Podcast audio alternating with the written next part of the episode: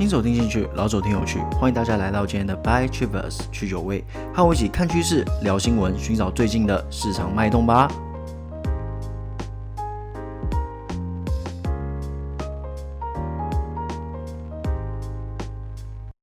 各位许久未见啊，很抱歉啦，因为为了保持 Podcast 的品质嘛，所以有时候可能因为最近有点忙，所以没有办法顾及到这一块。不过没有关系，我们今天会花很多时间啊来讨论一下大环境的趋势。毕竟啊，现在大环境是最重要的。不过我明天打算把就是说可能会分享一些半导体的一些并购看法，因为啊半导体一向是台股的台柱嘛。然后再者啊，是因为最近有一桩美事发生啦，就是迈威尔啊收购了 Infi。那明天准备充分之后，会和趋势一并的分享。那我们来看看今天要讲些什么内容吧。第一则新闻啊，就是饼干界也有章鱼哥。第二则新闻啊，则是韩特的黑料又出来了。那以上两则比较有趣的新闻讲完之后嘞，就要来认真的分析一下最近的世界趋势怎么样了。还有之后我会提到说，诶，我那一日啊，美股大杀特杀的时候，我台股怎么布局的，跟大家做一个心得的分享啦，也顺便记录一下嘛。好了，那废话不多说，让我们进入今天的第一则新闻。饼干界的章鱼哥预知川普会选上，在宾州的罗修烘焙坊啊，有出款一种很特别的饼干啊。那饼干特别在哪里嘞？就是啊，它有两种形式，一种啊是印有川普，另外一种是印有拜登的饼干。那这个饼干啊，会以共和党和民主党所代表的红色以及蓝色的糖霜作为装饰，这叫做候选人饼干啊。诶这饼干非常的贵哦，一片哦，一片哦，要价五块美金，相当于台币一百四十五块啊。那因为在防疫的考量下，只接受六片的成盒销售，也就是说，你要吃这饼干啦，你至少要花三十美金去买啊。然后啊，最好笑的是，有民众私下抱怨说啊，这个饼干一点都不好吃啊，但是依旧供不应求嘛，常常在打烊数小时前就诶售罄这样子。OK，那这个饼干为什么会这么热门呢？一定有它的猫腻在嘛。它热门的原因呢，就是因为它过去三届的美国大选啊。饼干卖的最好的候选人，最后都会成为赢家。比方说，二零一六年啊，大家都觉得说啊，这个希拉瑞一定上啊，川普是什么东西啊，根本就是来乱的嘛，对不对？结果。抱歉，各位的脸都肿肿的嘛。那唯一没有肿的是谁嘞？就是这个饼干店没有肿嘛，也因此一炮而红啦。那在这一次的销量啊，很有趣哦。川普已经卖出一万三千片，那拜登只卖出三千片啊，差距达四倍之多。所以说，诶，有些人就觉得说啊，那川普可能就会是下一任总统啦。根据饼干规则嘛，对不对？连续三届都这样，那第四届铁定也是这样嘛。好啦。各位，这就是当地的有趣习俗啦。不过说真的，宾州本来在这一次就比较偏向共和党啦，所以说其实我觉得蛮正常的。再者，川普这种民粹魅力型的领袖啊，本来就对群众的动员力会比较强，所以说嗯，蛮正常的。不过这边要跟各位讨论一下啦，一个小心得，就是我之前和朋友讨论创业的时候啊，一开始都会感叹，诶。为什么感叹？还没开始创业就在感叹了？感叹什么？感叹说啊，现在科技这么发达啊，好多很好的 idea 都被占走了啊，什么共享单车啦，共享什么的被占走了。你说一些新奇的玩意儿吗？你说电动自行车啊，那些比较新颖的东西啊，那些已经有开发者去做了嘛？那就变成说啊，感觉现在要创业真的很难啦。你要找到新的消费模式啊，新的一些概念，感觉都特别的困难，因为大家都做过了嘛。不过啊，各位，就是随着我们的一起激荡啊，一起思考，然后再加上股市的一些心得，我个人也是有全新的体悟啦。来跟各位打个比方啦，请问一百年前的人是不是也这么想，跟我们现在想的一模一样嘛？想说啊啊，我们什么都有了啊，有的吃，有的喝，有的玩，那还能做什么？对不对？那请问一下，往后一百年的人是不是也会羡慕现在的我们，觉得说啊，我们现在什么屁都没有，创业好简单哦，我们未来 AR、VR 什么都很屌啊，现在对不对？一百年前的人有够可怜的，还要滑手机，真的是有够可悲哇！他们那个生活好简单，好单调，好多机会哦，对不对，各位？其实啊，我觉得金矿或许就存在你我的生活之中啊，只是你愿不愿意去行动，你愿不愿意去做梦，就这么简单而已。你看，一个烘焙坊用这种方式就赚到上百万台币了。我会用新闻，而不是用一些数字去分析，来跟各位说，诶，最近的趋势是什么？也不是用什么，诶，K 线呐、也不是用什么线图，都不是，就是很纯粹的，就是新闻，是存在于你我生活之中的东西，就是用这些来告诉各位，金钱密码可能就在你我的身边嘛。可是你要么没看到，要么行动力太低嘛。所以说，只要多个心眼。大家就会发现，其实每天有好多东西值得投资、值得期待，真的是这样。我没有骗各位，我最近看很多新闻啊，包含去酒味都有跟大家做一个分享。如果大家都有从第一集跟我跟到现在，就会发现，哎，其实有很多东西值得投资，哎，或许不是短期的，有些是长期的。但是我有分享说，哎，最近的趋势产业是什么？其实都有讲到。所以说，跟着新闻是真的可以发现一些有趣的东西啦。只是大家要多一个心眼嘛，就这么简单啊，就跟烘焙房一样嘛，多个心眼，瞬间拜登跟川普就变成产品了。啊，对不对？你们那些摇旗呐喊呐啊，要拜登上，要拜登上啊，要川普上，要川普上，结果嘞，你们有赚到任何东西吗？没有嘛，那些大政策也没有办法加惠到你身上啊。但是啊，最大的受惠者是谁？就是这件烘焙房嘛，只要遇到这个时期就赚了好几百万了，对不对？请问？你们现在有多少人可以一个月，不要不要说一个月啦，一个月太夸张了，一年啦，一年可以赚好几百万，也没多少人嘛。诶，说明他赚个两三百万，然后再除以四，四年一次嘛，对不对？只要这次又准的话，哇塞，不得了，绝对变成好几千万嘛。那再除以四，哇，每年就好几百万。那你说是不是只要多一个心眼，你跟我就可以发现不一样的东西？这跟股票是有异曲同工之妙的嘛。好啦，那我们进入今天的第二则新闻，韩特的秘密录音又曝光了。承认和公谍合作，而且啊，拜登可能也知情哦。那先前、啊，主流媒体宣称说啊，韩特的笔电是伪造的啊，这个拜登父子什么都不知道嘛，他们就是一个很可怜、很无辜的被栽赃的政治家嘛。那如今啊，这些叙述都被推翻了，为什么？录音档出来了嘛，赖不掉了啊。拜登之前说啊，我对韩特我这个二儿子的海外生意啊，我什么都不知道。然后他在二十二日的最后一场辩论上也强调说，我从来没从中国赚到钱。结果这个录音档一出来，哇嘞，别看，什么都摊在阳光底下了啦。有没有？再度强调啦，生儿子要教好啊，不然教出一个欠你钱的，真的会很无言啦。这则新闻我这边的直觉就是，拜登危险了。非常危险，因为我个人在产业的布局上面啊，我是倾向拜登获胜的哦。如果拜登获胜的话，诶，我的布局会是一个蛮成功的结果。但是我们要客观嘛，我们不能说啊，我希望他赢，我就一直不断的说服自己说啊，他一定会赢，不要担心，一定会赢，自我暗示嘛。那我自我暗示自己干嘛？对不对？我们要认清现实嘛，分析就是要客观，我们才能赚钱啊，对不对？要分析才会客观，我们才能看对趋势嘛。总而言之啦，客观的事实来看。这则新闻会是一个大反转的征兆，为什么？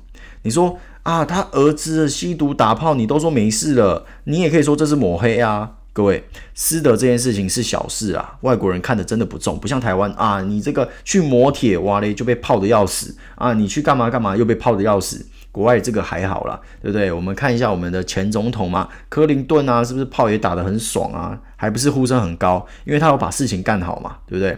那更何况今天又不是拜登呼马打炮，是他儿子呼马打炮啊。所以说，你说那个东西要跟拜登硬扯上关系，然后把他拉下来，其实是有点难呐。毕竟那是他儿子嘛。但是啊，这则新闻有两个重点哦。第一个，拜登家跟共谍有关；第二个，拜登说谎了。以上两点啊，任一个都不能等闲视之啊，所以说接下来恐怕会更不平静哦。好啦，那我们最后来聊聊国际的状况啦。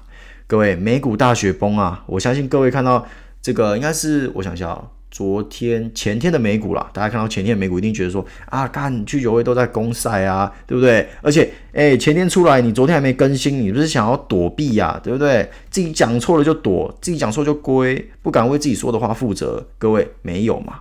你们，你可以觉得我乱分析啊啊！你说多头多个头嘛，对不对？你根本就是想割韭菜啊！来，各位，前天这个大下杀，我来跟各位归咎一下几个主因啊。其实这个内容我昨天本来要讲，只是我真的是太没有时间了，要不然啊，我真的想立刻跟大家分享说为什么会这样。那今天的道琼跟纳斯达克都有拉回嘛？那这里面的猫腻，我之后再跟大家做一个分享啦。我们现在先把话说完嘛，对不对？那来继续，那次的下杀两个因素啦。欧洲开始出现封锁的迹象，还有美国大选的不确定性增加。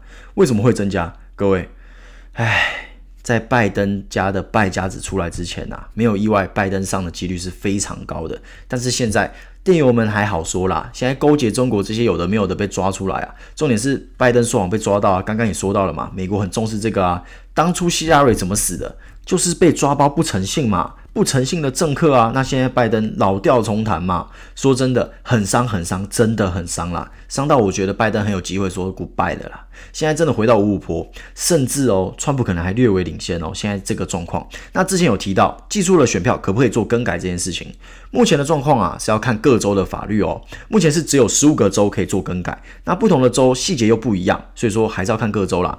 好，那现在状况是什么？美国总统悬而未决，就像我之前跟各位说的，华尔街根本不 care。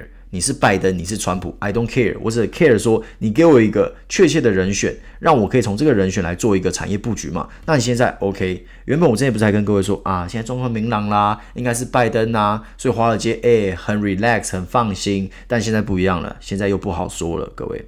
好啦，那除了美国总统悬而未决这件事情之外嘞，欧洲。德国、法国、西班牙都在往封城的路线走，英国现在也有这样的迹象哦。反对党一直在施加压力啦。好，那原因是什么？有三个。第一个，ICU 的病床到警戒水位。第二个，圣诞假期要来了，那这个时候啊会出现一个超出掌控的局面。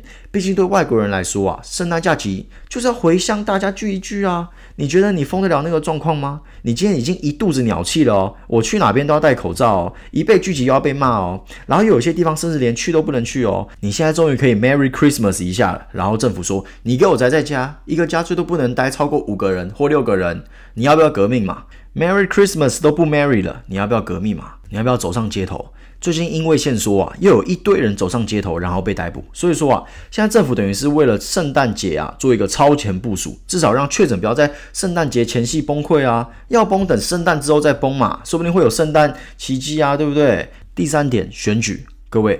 一定要记得啊，各个国家级政策，我们一定要以政客的利益为依归啊。就算好，你要说国家利益，确实国家利益是一个，但是政客的利益绝对也会是一个很重要的因素之一啦。那选举绝对又是政客的利益里面重中之重的。好，那我们来看看各国的选举，欧洲各国的选举是如何。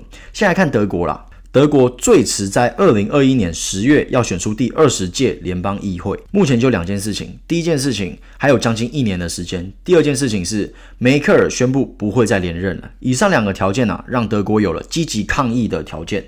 OK，再来看看法国。也是这次也是法国最积极啦，就是抗议的最积极。为什么？因为下一次选举将于二零二二年选总统和国民议会，因此啊，法国政府比较不用担心选举的因素啊，可以提出更有效率的抗议举措。你看嘛，诶，还有两年呢，怕什么嘛？我们先把疫情给歼灭掉，说不定还可以带动执政党的支持度啊。所以说，对法国来说啊，现在反而会是一个表现的机会啦。所以说，诶，或许会做得更加的积极。好，那再来是西班牙。已经在二零一九年的十一月进行众议院的选举了。那一般任期是四年啦，除非解散国会，要不然的话，下次的选举也是在二零二三年啦。各位，告诉各位一件事情啦，现在这种状况怎么可能解散议会嘛？你要把大家再赶出来去投票吗？怎么可能发生嘛？也就是说，我觉得在疫情结束之前，不管执政党做的怎么样，都不会解散议会了。OK，最后是这次的防疫调皮蛋，英国。英国同样也是在二零一九年进行国会选举。那理论上来说，五年一任。那照这个理论来看啦，诶，为什么强生会死不进行更激进的抗议措施嘞？我觉得啦，原因有三个。第一个原因是什么？脱欧。现在脱欧啊，是强生第一头痛的事情，尤其是啊，现在期限快到了，然后一点屁都没有弹出来，甚至还有可能会面临强脱欧啊，所以那个局势很不好看。那第二件事情呢，就是中美贸易战硬要插一脚啦。之前就说过了，我自己是觉得啦，就是没事找事做嘛。再者，站边美国啊，如果纯论经济效益的话，是非常差的哦。因为美国没有在跟你客气的，硬要说啊，恐怕只有我们这种代工导向的，比较可能会有捞到一点好处啦。那你说英国那种走品牌的，看看现在欧洲跟美国在吵什么吧？两个字：关税啊。第三点。因为强生想要退休了啦，这不太确定是不是真的哦，但是就有媒体在报啊。原因是因为什么？因为他嫌钱赚的太少了。诶，说不定他是一个非常好的总理哦，因为他没有说啊，我多污点钱之类的，没有，他觉得钱赚的太少，代表说什么？他可能很清廉啊。好啦，以上是我自己预测的啦，不一定是真的是这样。OK，反正这个理由蛮务实的啦，因为啊，英国首相退休之后啊，待遇是非常丰厚的哦，而且啊，他们还可以出书演讲，而且那些钱真的是不简单哦，大家可以去查一下，有些演讲啊。一场哦，就二十万英镑，诶，二十万英镑台币多少？诶，应该有六七百万吧。哇塞，你讲一下，嘴炮一下就六七百万了，是不是很好赚？而且怎么可能才接一场嘛？之前有一个首相，不知道叫什么名字，我忘掉了。反正就是他超级会演讲，也超级会出书，还怎样的？反正就是他退休之后啊，让自己的资产累积到六千万英镑啊！哇，六千万英镑台币有多少钱了呢？掐指一算，至少快二十亿嘛。而且啊，强森还有很多的儿女要养哦。他也是一个私生活非常的呃精彩的人啦。据说到现在还没有人知道他到底有多少子女哦。目前的估计是至少六位啦。那他最小的儿子嘞，想要去读这个伊顿公学啦。那伊顿公学好像也是一个非常怎么讲，非常厉害的一个私立名校。那学费当然是非常贵了嘛，一年至少可能要一百八十万台币左右啦。大家可以再去查一下这方面的新闻啦。我没有很确定，以上就是八卦的部分啦。OK，好啦，那我们来看看哈。那综合以上三者来看嘞。强生不想要封锁的理由就非常充分啦，两个东西嘛，经济还有历史定位啊，谁会希望自己卸任之后，诶，民众间的评价是，哦，那个让英国疾病横行、经济失衡的首相嘛？怎么可能嘛？所以说做一个总结啦，现在的状况啊是真的不明朗，除去疫情这个变数之外，股市会是一个大多头，我要再度强调啦，为什么嘞？之前就跟大家分析过非常多的面向了，意思是啊，只要疫情能稍微的趋缓哦。会是一个非常好的大多头走势。那等美国总统选完，然后纾困法案过后，股市一定会有一波庆祝行情啦，这是毋庸置疑的，一定会有。但是各位要考虑到一个东西，就是欧洲的动向。现在的封锁啊，其实还有提升等级的可能性哦。因为其实现在还没有到说啊，你不能工作，你什么都不能出去，什么都不能做，还没到那种程度啦。那现在英国也还没有宣布紧急状态哦。你觉得强生能继续这样凹下去吗？哎，我觉得不好说啦，要不然你再凹下去，到时候哎，ICU 真的不够用了，我看你怎么办，对不对？那一句老话啦，一旦回到三月时期的欧洲，一定会有大幅的修正，但是这个幅度绝对不会像上次一样一堆熔断。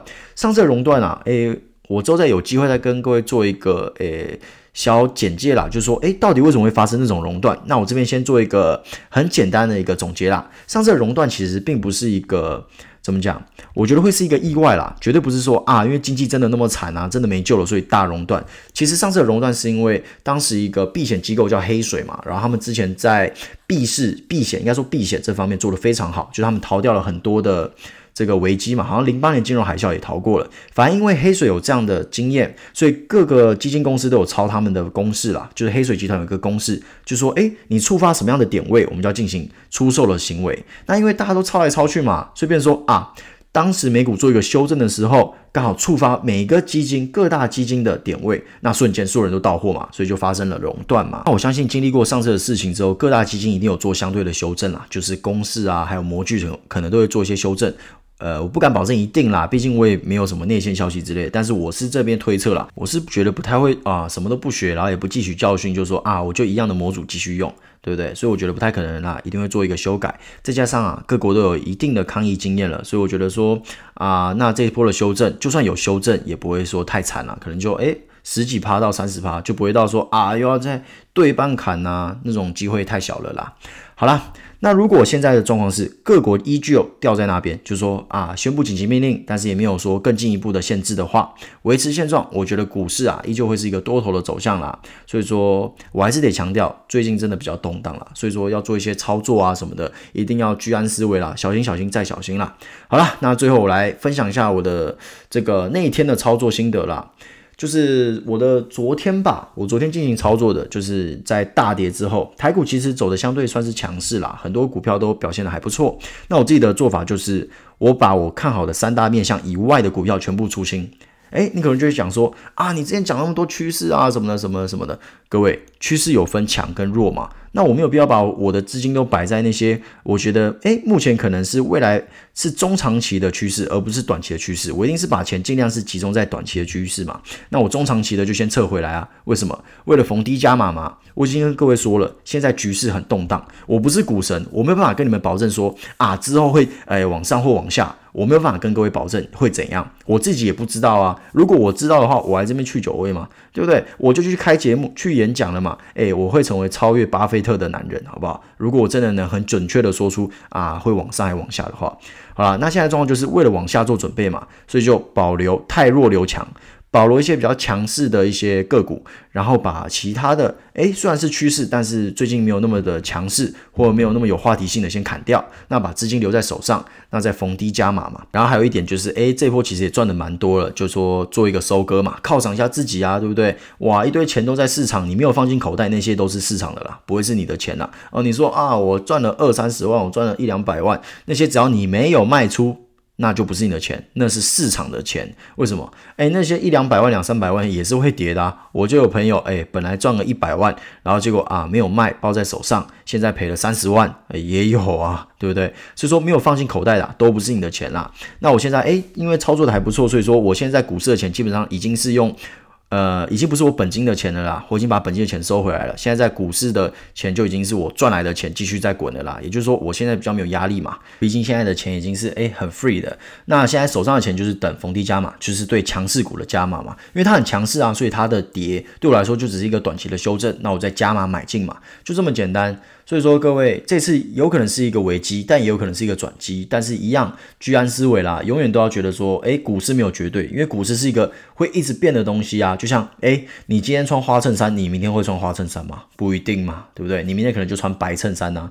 所以我觉得没有人可以说啊，像我去九位第一集讲的趋势，跟现在讲的趋势大体上可能一样。但是环境上面可能已经有天翻地覆的变化了，因为我们也陪伴了各位两个月的时间了，那两个月其实变化蛮多的嘛。我在之中也有说啊，一下觉得拜登会赢，一下觉得川普会赢，你不能说啊，你很反复啊。各位，市场就这么反复，世界就是这么反复，没有办法嘛，人就是人心难测啊，你没有办法说啊，我今天就是死鸭子嘴硬啊，我说黑色就是黑色，我绝对不改。各位做股市绝对不能这样子。我们一旦发现说，呃，这个东西可能有点危机了，我们就开始谨慎，开始小心。Even 我昨天，Even 我上个小时都觉得它是 OK 的，只要我下个小时觉得我卖出的理由出现了，我我买入的理由不见了，或是大环境发生什么样值的改变了，就要开始小心，就要开始谨慎。好啦，那希望有帮助到各位啦，也希望各位听到我的分享之后，诶，有一些新的启发。那也没有说我讲的一定是对的，我希望大家可以也是一样，自己多多做功课啦。那总之今天的 Buy Chiefs 就到这边喽，我不要再说什么明天见的啦，因为 如果一旦我太忙，可能明天就没办法见了。那一样，我们就下次见喽。那就希望大家都有一个美好的早晨，也有一个美好的一天。那我们就拜拜啦。